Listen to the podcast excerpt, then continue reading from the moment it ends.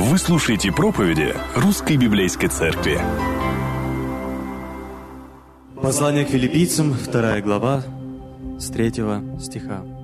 «Ничего не делайте по любопрению или по тщеславию, но по смиренномудрию почитайте один другого высшим себя. Не о себе только каждый заботься, но каждый и о других. Ибо вас должны быть те же чувствования, какие и во Христе Иисусе. Он, будучи образом Божиим, не почитал хищением быть равным Богу, но уничижил себя самого, приняв образ раба, сделавшись подобным человеком и по виду став как человек. Смирил себя, быв послушным даже до смерти и смерти крестной. Посему и Бог превознес его и дал ему имя выше всякого имени – дабы пред именем Иисуса преклонилось всякое колено небесных, земных и преисподних, и всякий язык исповедал, что Господь Иисус Христос – славу Бога Отца. Так говорит Библия. Приветствую вас, дорогие братья и сестры, все друзья, кто сегодня здесь, гости. Давайте мы помолимся с вами. Господь наш Бог, воистину это Твое Слово, которое Ты оставил нам для того, чтобы показать то удивительное, что Ты явил для нас в этом мире, Господь.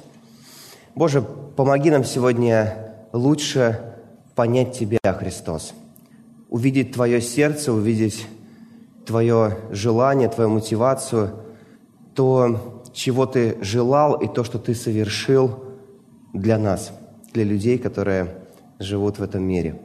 Тебе слава да будет за все. Благослови Господь нас. Аминь. Пожалуйста, присаживайтесь.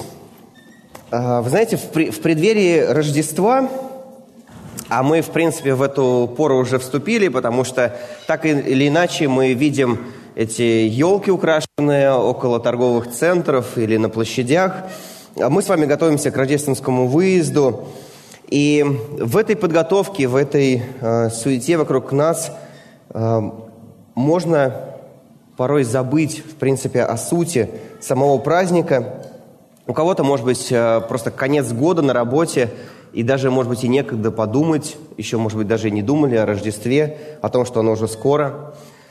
А, есть неопределенность, с которой мы встречаемся из-за пандемии, и вообще не знаем, как планировать. Сможем ли мы поехать на праздники в другой город, или все будут закрыты, и никто никуда не сможет передвигаться – а, в жизни наших друзей или, может быть, в нашей жизни а, мы встречаемся с болезнями, а иногда даже со смертью.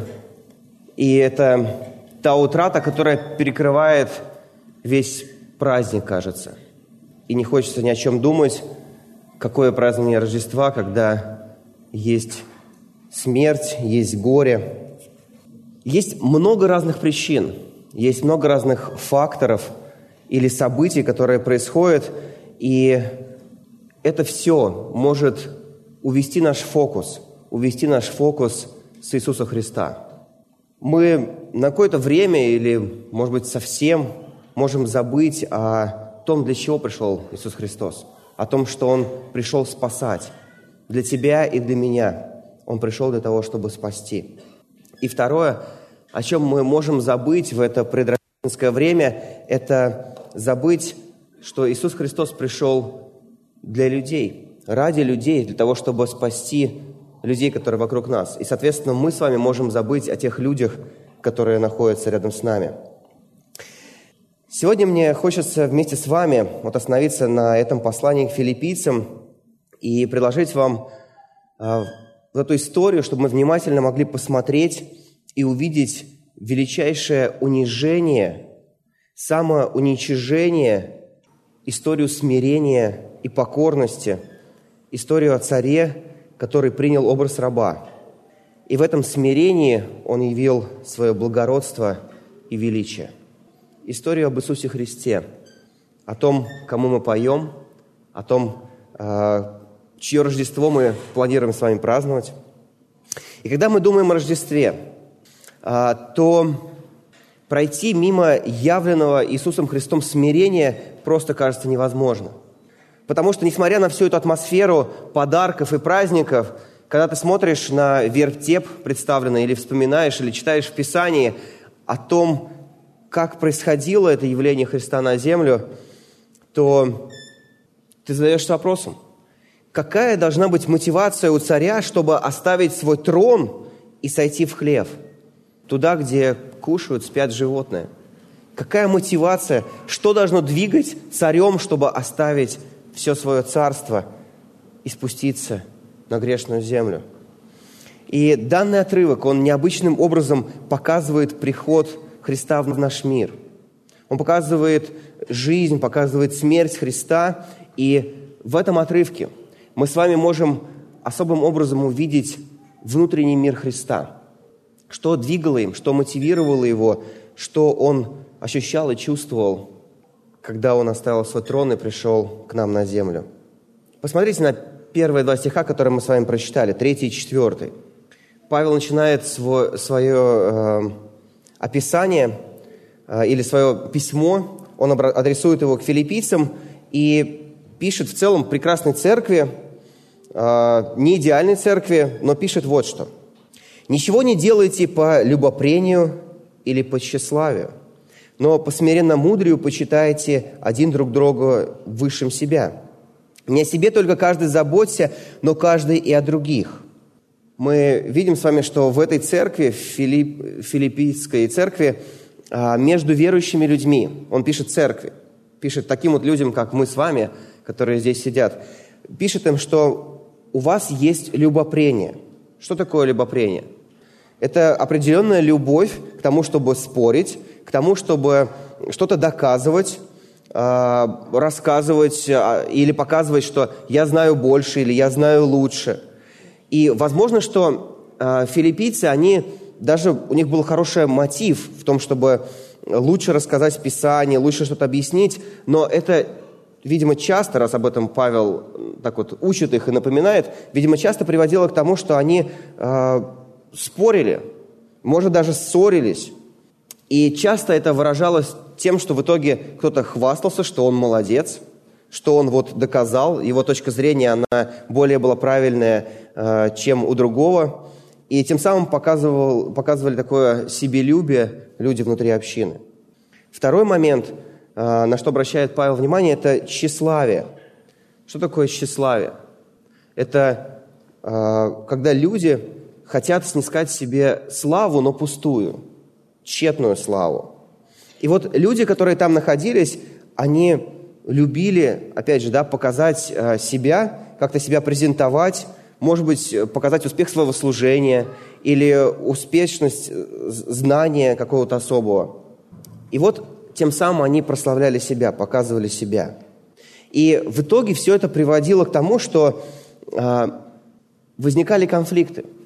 Потому что у кого-то возникала гордость, возникали обиды, э, люди не думали о другом, о чувствах другого человека, не думали о том, могут ли они обидеть своим словом, или когда они могут рубить правду матку, как говорят. Они не думали об этом, они не заботились о тех людях, которые были вокруг них. И поэтому Павел здесь говорит о том, что а, не делайте ничего, но по смиренно мудрию почитайте один другого высшим себя. Он призывает их к тому, чтобы они думали не о себе в первую очередь, а думали о других людях, которые их окружают, которые находятся с ними в собрании, в церкви. Более того, он их призывает, чтобы они заботились друг о друге не только о себе, но и о других. И знаете, а, хочется молиться и благодарить Бога, что кажется, что в нашей общине такого нет. Но Друзья, может быть, может быть нет. И слава Богу, что нет.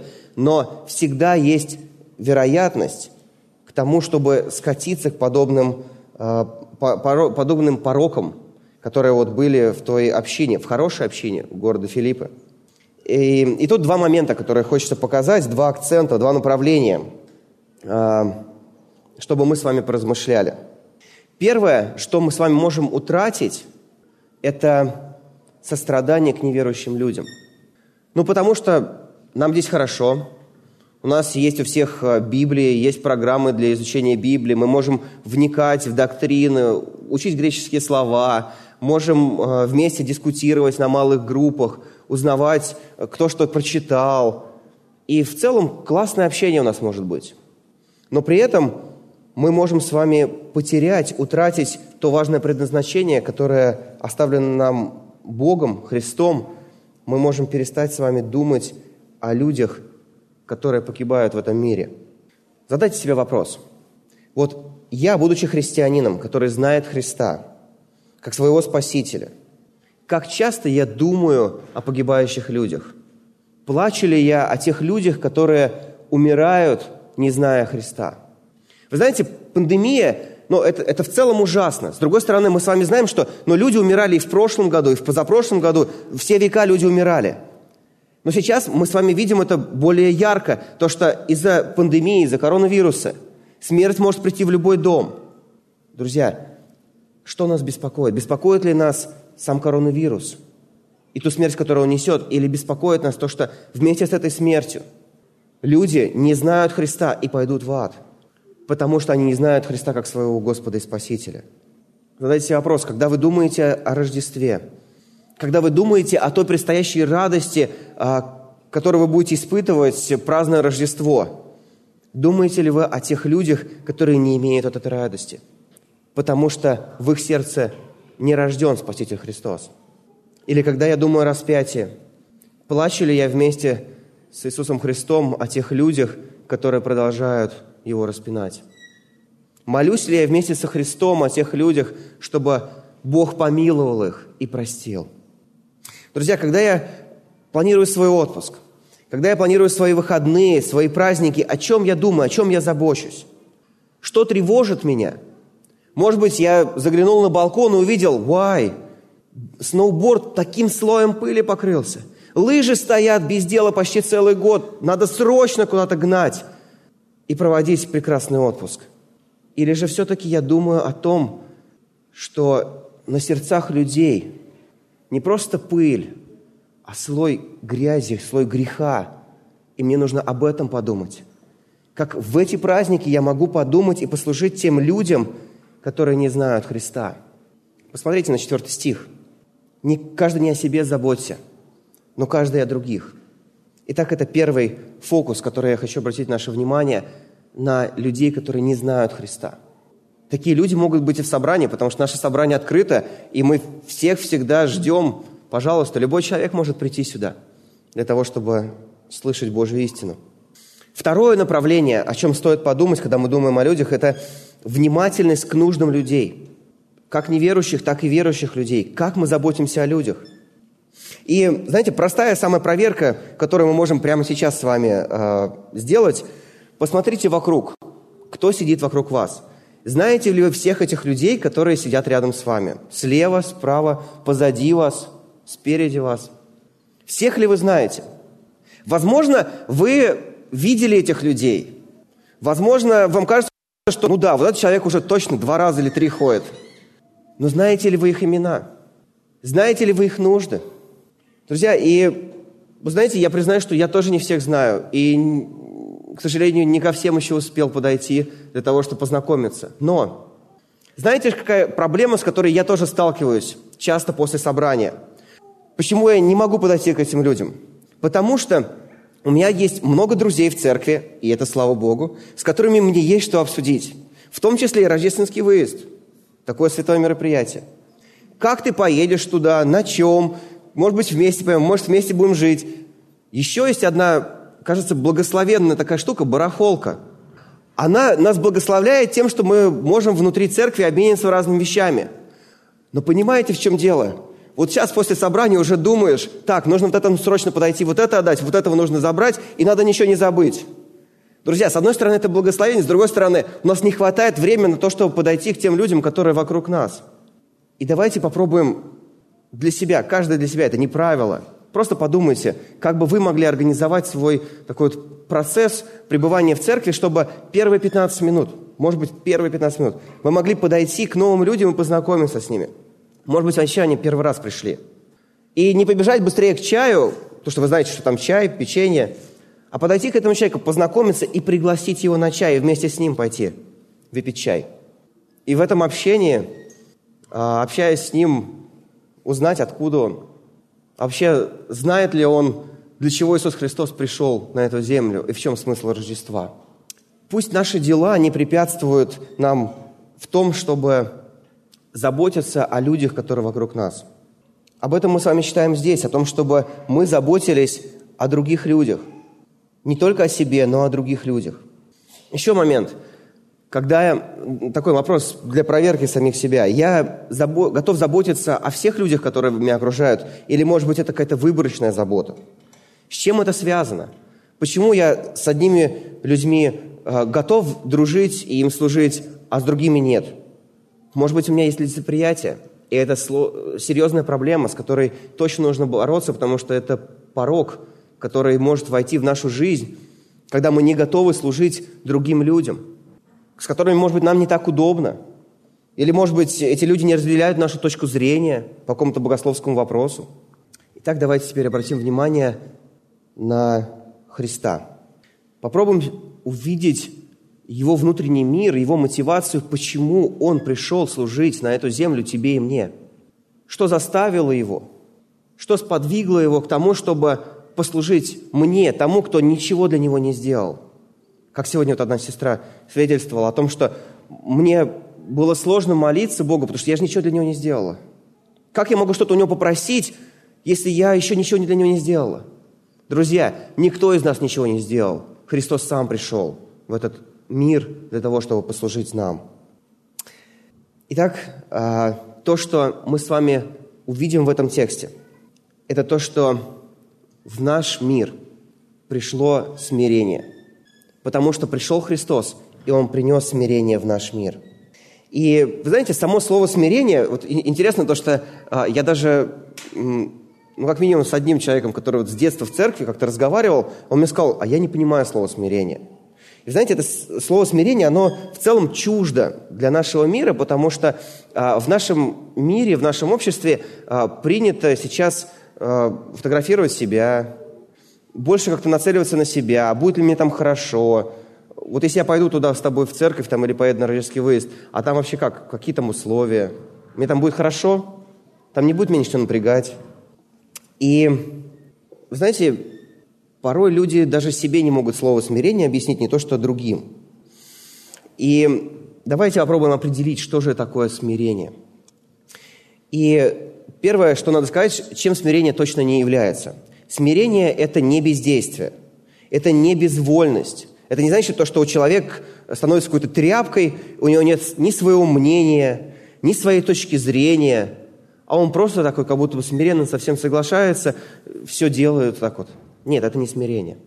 В конце концов, Иисус Христос был самым смиренным человеком, который был на земле. А, Моисей был смиренным человеком, но мы не видим, что они были какими-то тряпками. Смирение – это противопоставление гордости. И гордость мы находим в Писании как один из первых грехов. Потому что, как вы помните, дьявол, из-за чего он пал – потому что возникла гордость в его сердце. Он, будучи ангелом, возгордился и решил стать подобным Богу. Первые люди пали из-за того же, то, что им показалось, что будет здорово, если они будут подобны Богу, будут обладать определенным знанием дополнительным. Смирение – это добровольное подчинение Божьей воле. Добровольное подчинение Божьей воле. Люди, которые выбирают путь смирения, они противостоят гордости – Потому что гордость – это то, что направлено на противление Богу.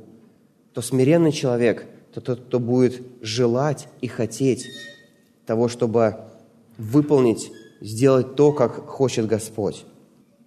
Когда блаженного Августина попросили перечислить ключевые принципы христианской добродетели, и он ответил буквально следующее.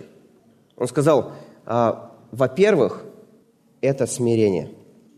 Во-вторых, это смирение. И в-третьих, он повторил, это смирение. И неспроста Павел а, почти всю вторую главу посвящает этой теме, показывая и показывая, показывая тщеславие людей в церкви, верующих людей, и показывая Иисуса Христа, который смиряет себя. Он противопоставляет твою жизнь и жизнь Христа, мою жизнь и жизнь Христа для того, чтобы показать нам что-то важное. Для того, чтобы мы увидели с вами, узрели эту истину, насколько смирение важно для нашей жизни, насколько оно просто необходимо, для того, чтобы понимать Евангелие, для того, чтобы жить по Евангелию.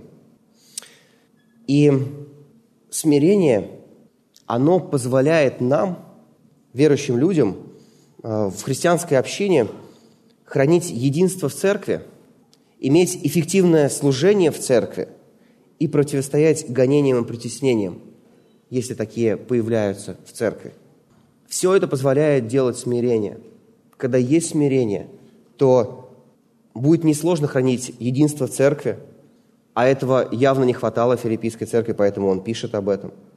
А, явно, что если нет смирения, то эффективность служения точно упадет, и вообще люди могут рассориться и вместе не служить.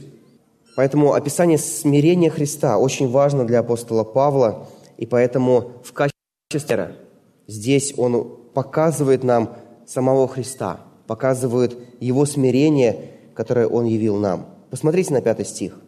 Павел обращается к нам, обращается к филиппийцам и говорит, «Ибо у вас должны быть те же чувствования, какие во Христе Иисусе».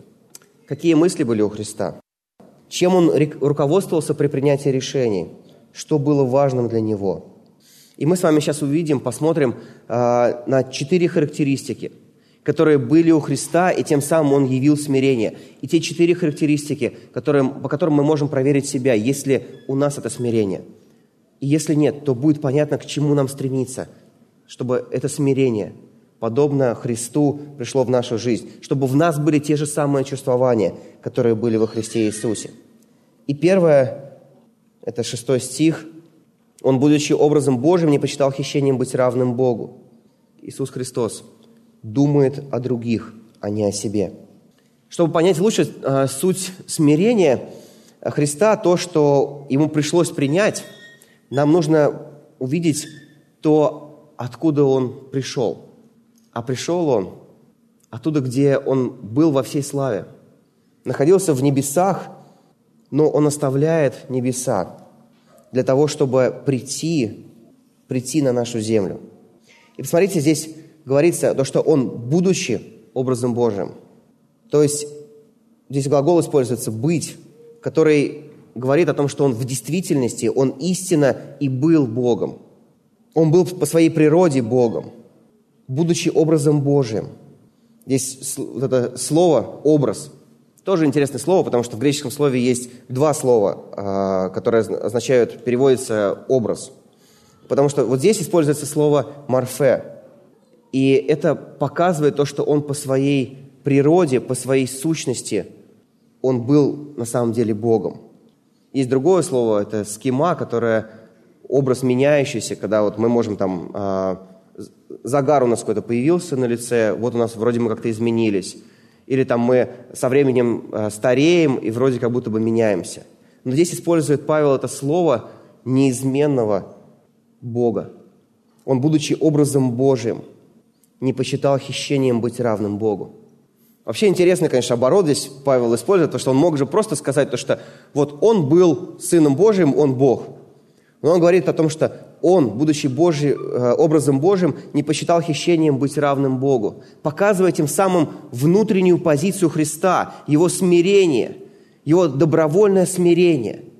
Он пришел на эту землю, оставив свою славу, добровольно отодвинув как бы ее в сторону, оставил то, что ему полагалось по праву, и пришел на землю.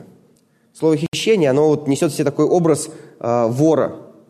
Тот, кто стремится захватить, завладеть чем-то, то, что ему не принадлежит. Но здесь Павел нам показывает то, что он не украл этот титул. Он не просто приобрел этот титул или заработал этот титул. Он поистине и был самым настоящим и истинным Богом. Христос истинно был Божий Сын, Творец всего мира и Владыка всей Вселенной. Друзья, и когда мы думаем про Христа, когда мы видим то, что Божий Сын смиряет себя добровольно для того, чтобы послужить нам, то и нам с вами точно надо, стоит быть Божьими детьми и стремиться к тому же. Всегда, при любых обстоятельствах, нам нужно помнить и являть то, кем мы являемся. Если мы являемся Божьими детьми, то нам стоит являть именно такую жизнь. ту жизнь, которую Христос вложил в нас. И эту жизнь ее невозможно скрывать, если ты ей живешь. Когда Иисус Христос пришел на землю, то его целью не было а, показать и явить Божий суд, показать и явить а, всю славу Божию такую, чтобы просто люди бы все бы умерли, потому что никто не может взирать на славу Божию. Но Иисус пришел не для этого. Поэтому Он как бы спрятал эту славу Божию, но Он пришел для того, чтобы послужить, для того, чтобы отдать, для того, чтобы позаботиться о других. Он пришел на землю для того, чтобы а, показать себя, какой Он во всей славе. Так Он явится во второй раз. И таким мы Его увидим. Но первое Его пришествие было для того, чтобы прийти в этот мир таким образом, чтобы любой человек мог прийти к Нему. Поэтому, друзья, Он и не явился здесь во дворце в каком-то, не во дворце Ирода, не в другом дворце. Потому что если бы Он явился во дворце, то пастухи бы не смогли прийти к Нему. Но Он явился в хлеву, где находились животные, и туда, в этот хлев, могли прийти все.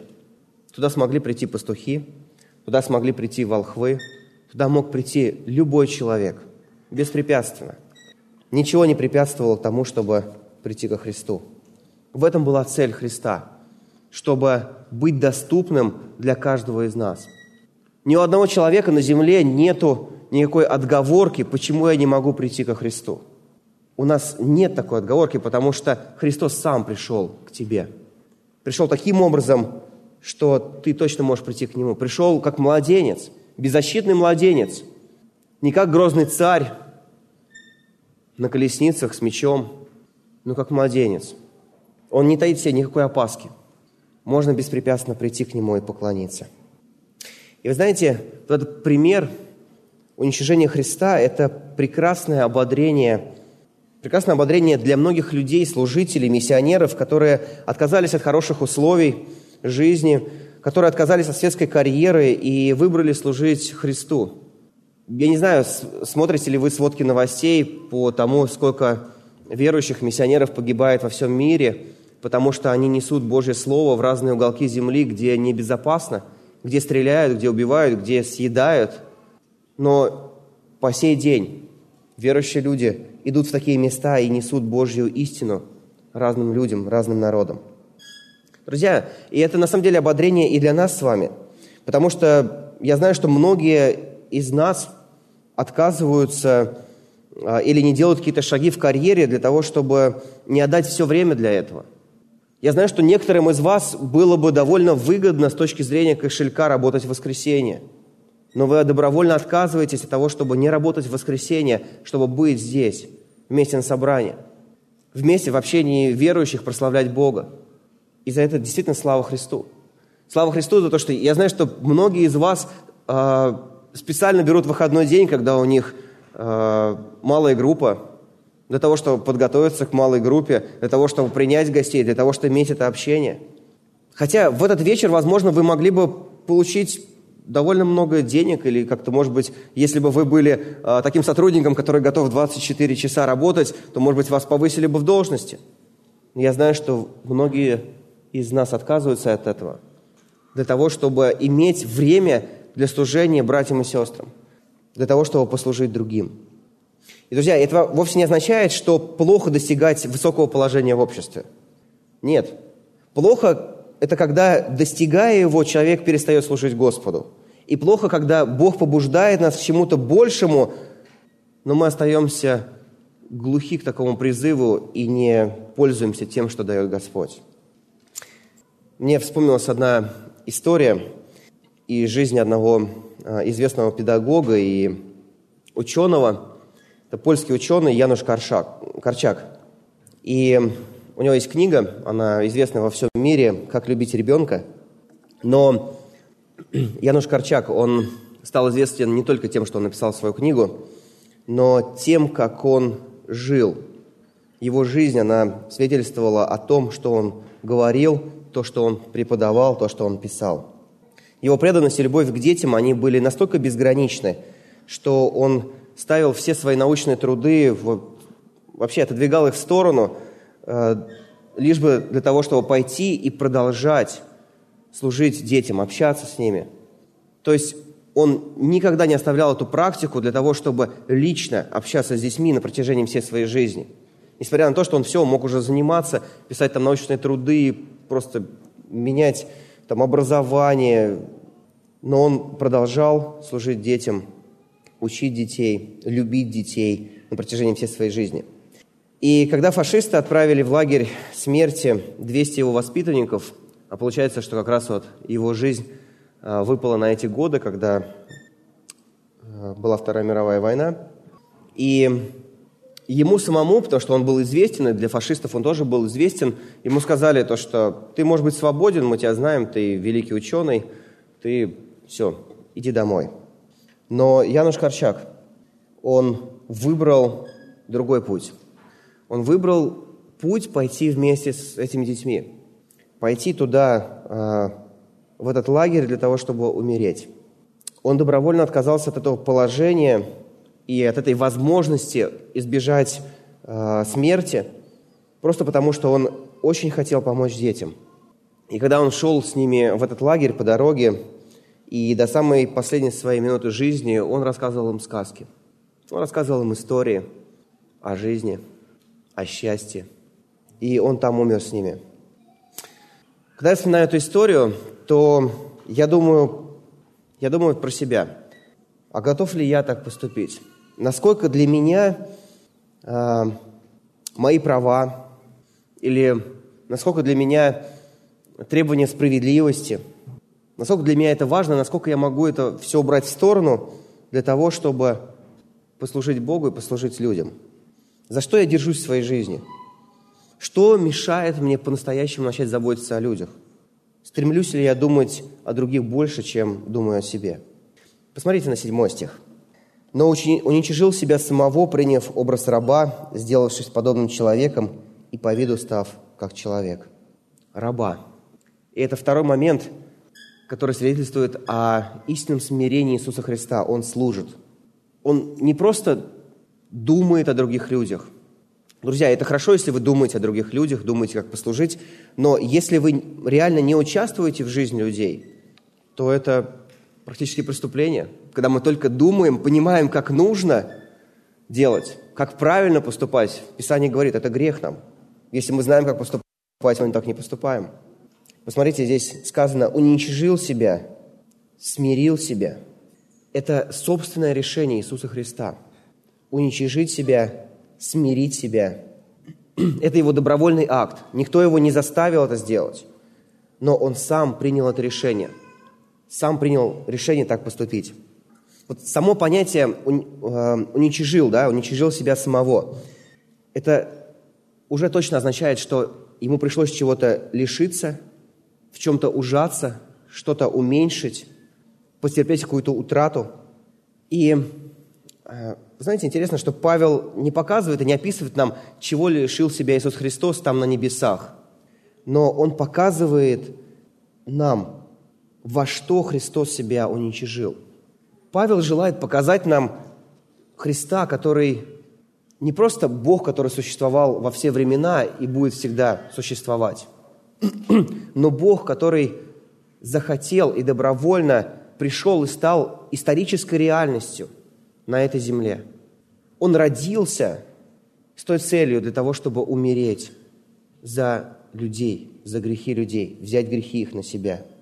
Он не родился в царской семье, а, не пришел в этот мир во всем великолепии. Он принял, как написано здесь, посмотрите, образ раба. Иисус Христос получил довольно простое воспитание и занимался, вероятно, до того, как вышел на служение, до 30 лет, скорее всего, вместе с Иосифом, они что-то там строгали, пилили – может быть, стулья делали, может, столы. Обычное ремесло. Его жизнь, она была полна позора, унижений, нищеты. Написано, что ему даже негде было преклонить голову. Он жил на подаяние людей. Когда они ходили, люди что-то им жертвовали. Вот у них было пропитание. Исаия пишет о нем, что он был муж скорбей, изведавший болезни. Вот такое уничижение Христос принял для себя – как заметил Жан Кальвин, Христос на самом деле не, не мог избавиться от своей божественности. То есть, когда он стал человеком, это не значит, что он избавился от своей божественности. Но он держал ее скрытой до времени. Он оставил в стороне свою славу в глазах людей, не умоляя, но скрывая ее.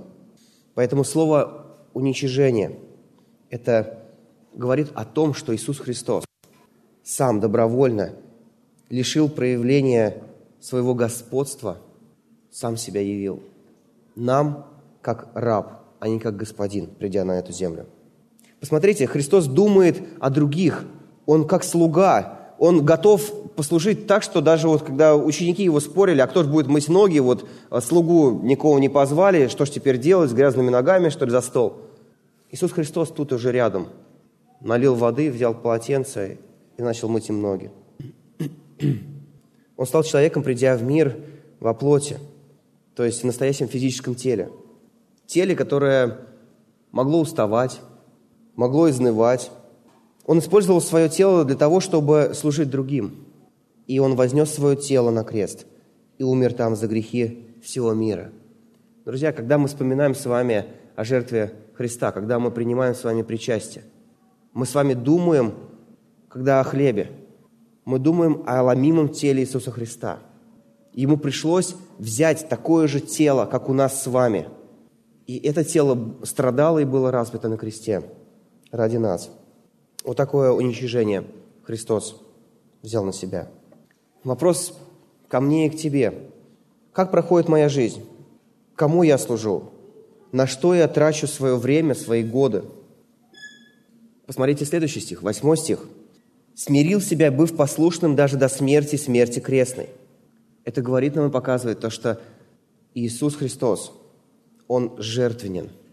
Он явил, Он принес жертву.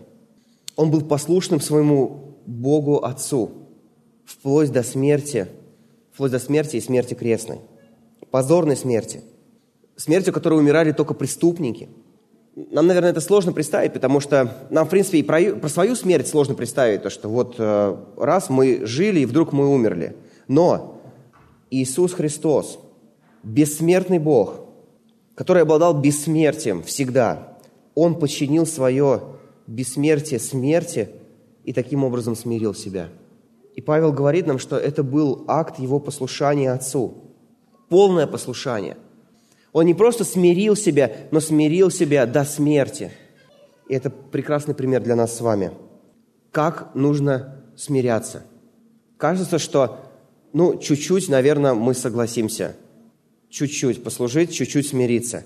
Но Иисус Христос показал нам другой пример – и мы с вами читали в начале о том, что у нас должны быть те же чувствования, как у Иисуса Христа. Он смирил себя не чуть-чуть, не немножко, но смирил себя до смерти и смерти крестной. Друзья, Иисус Христос пошел на смерть, и там Он испытал, его, он испытал то чувство одиночества. Когда Он не просто был оставлен людьми, этого можно было ожидать. Он был оставлен Богом Отцом.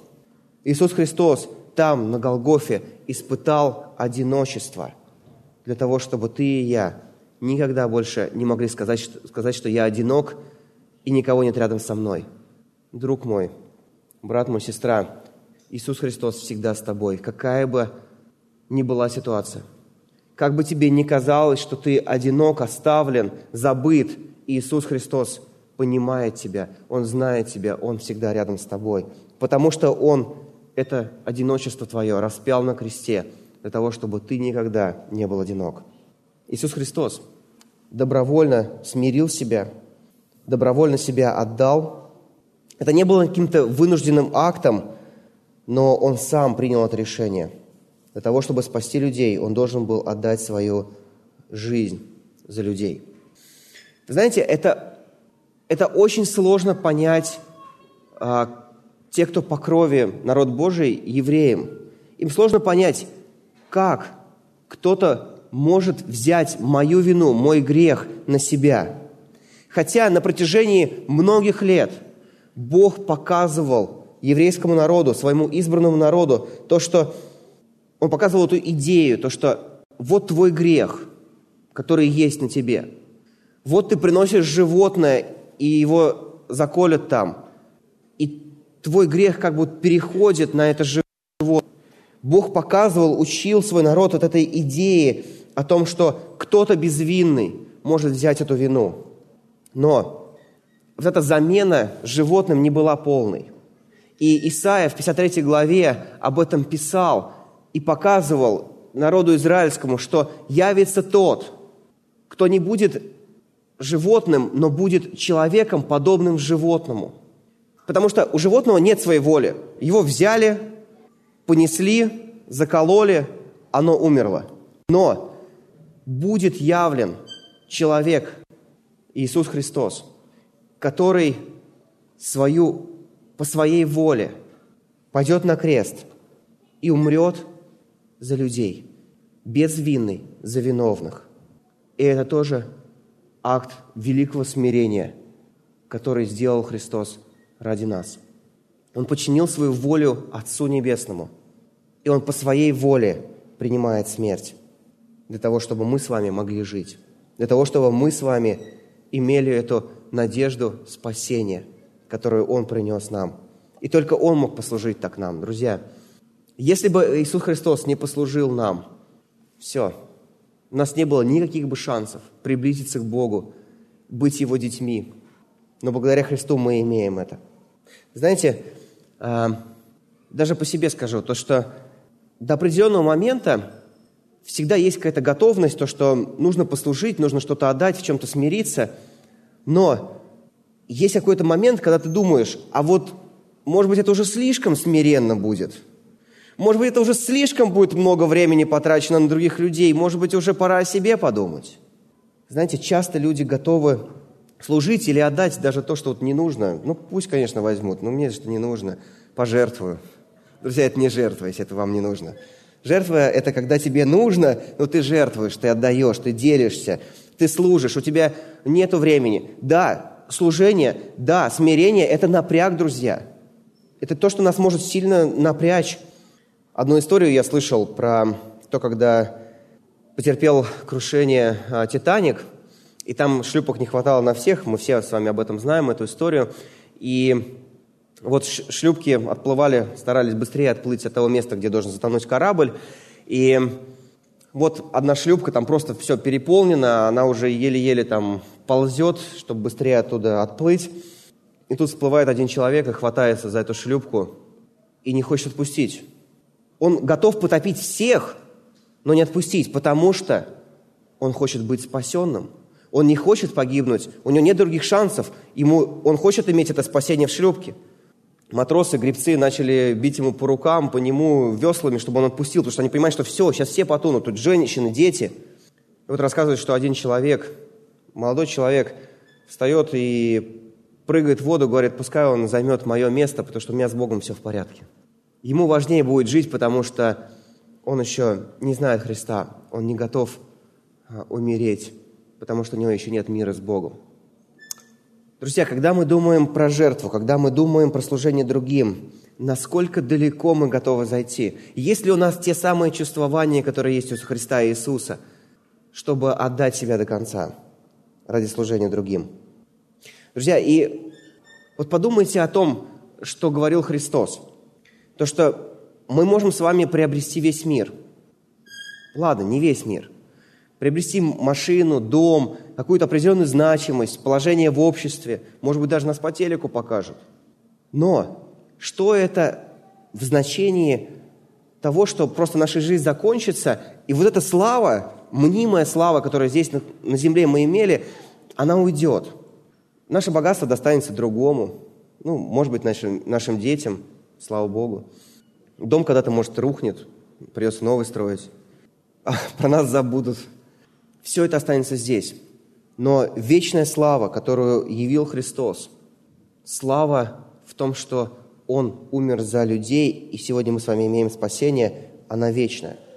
И если мы с вами живем жизнью Христа и присоединяемся в Его команду спасителей людей – идем и рассказываем это Евангелие людям, спасая людей, то это то вечное, что не пройдет, то, что всегда будет, потому что души людей окажутся в раю, и мы с ними там вместе будем. Это действительно та инвестиция, которая стоит того, чтобы в нее инвестировать. Это то, что вечно, и на это точно стоит потратить не только часть времени, но и всю жизнь. И последний, четвертый момент, который явил нам Христос, Он прославил Бога. Посмотрите на 9, 10 и 11 стих. «Посему и Бог превознес его и дал ему имя высшего всякого имени, дабы пред именем Иисуса преклонилось всякое колено небесных, земных и преисподних, и всякий язык исповедовал, что Господь Иисус Христос, слава Бога Отца». Почему Бог так превознес Иисуса Христа? Здесь написано «поэтому», «посему», да, Бог превознес его. Почему? Друзья, не только потому, что а, смерть произошла на Голгофском кресте, хотя да, конечно же, и из-за этого, потому что это было финальное выражение чувствования Христа. Но также начиная с того момента, когда Иисус Христос сказал, не знаю, посмотрел на Отца, посмотрел на грешную землю и сказал сам себе, я буду тем, который пойдет и умрет за людей, которые не имеют спасения, которые не имеют шансов на спасение. Он не стремился к своей славе, не оставил свою божественность, не прятал свой уникальный человеческий опыт. Он учредил себя самого и смирил себя – мы здесь видим с вами эти чувствования Иисуса Христа. То, ради чего Он пришел, и то, что Он явил для нас. Друзья, и применение, которое мы можем взять здесь для себя, это то, что нам необходимо иметь такой же образ мышления, который имел Христос. Нам необходимо возвышать в пример тех, кто поступает так же, как Христос, и брать с них пример, и являть такой пример. И нам необходимо помнить о верности Божией Бог возвысит тех, кто смиряется. Иисус Христос был увенчан в тот день, когда вознесся. Он был прославлен Богом. И прославленный сейчас, прославленный Христос, обитает в небесах. И как здесь сказано, то, что настанет тот день, когда все преклонятся перед Ним. Посмотрите, 10 стих. «Пред именем Иисуса преклонится всякое колено небесных, земных и преисподних». Друзья, но тогда люди преклонятся потому, что они увидят эту славу Христа, и они уже не смогут не поклониться. Но сейчас есть та возможность для человека поклониться, смирившись пред Богом, смирив свою гордыню, свою волю, свои желания, смириться пред Ним и получить спасение. Потому что то, когда преклонятся там люди пред Христом, это не будет спасительным преклонением пред Ним. Это будет уже факт – факт того, что а куда деваться, потому что слава Иисуса Христа их озарит. Макарий Великий любил говорить такие слова. «Ради тебя Бог смирил себя, а ты и ради себя не смиряешься, но превозносишься и кичишься». Наше смирение пред Богом и друг перед другом принесет искупительное отношение в наше собрание – Друзья, Евангелие будет явлено на практике, когда мы с вами будем иметь смирение, подобно тому, как Христос показывает это нам. Наши отношения, построенные на чувствовании Христа, точно принесут благие плоды, как в настоящем времени, так и в вечности. Нам нужно подражать Христу. У нас нет другого выбора, к этому нас призывает Божье Слово – Смирение – это то, что воистину сохранит единство церкви и даст возможность эффективнее возвещать Евангелие в этом мире. Друзья дорогие, и важный очень принцип смирения в том заключается, что когда ты смиришься пред Богом, то тебе легко будет смиряться пред людьми. Тем более ради их пользы и общего блага и сохранения единства церкви.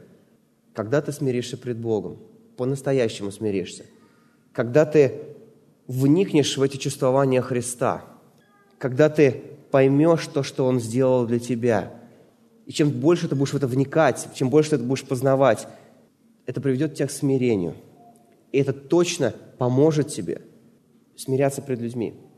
Не ставить свое мнение или свою значимость, свои права выше других, но иметь это смирение ради того, чтобы больше послужить этим людям и больше послужить Богу. Давайте помолимся. Господь Иисус, Тебе слава за то, что Ты, Ты Бог, который обладал всей славой небес. явился к нам на землю, стал младенцем, умер, умер вместо нас.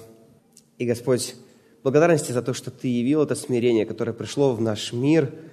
И сегодня мы, будучи Твоими детьми, можем поистине являть свое сыновство в том, чтобы являть это смирение пред Тобой, наш Господь, и являть это смирение перед друг другом, служа друг другу и заботясь друг о друге. Тебе слава да будет во веки веков. Аминь.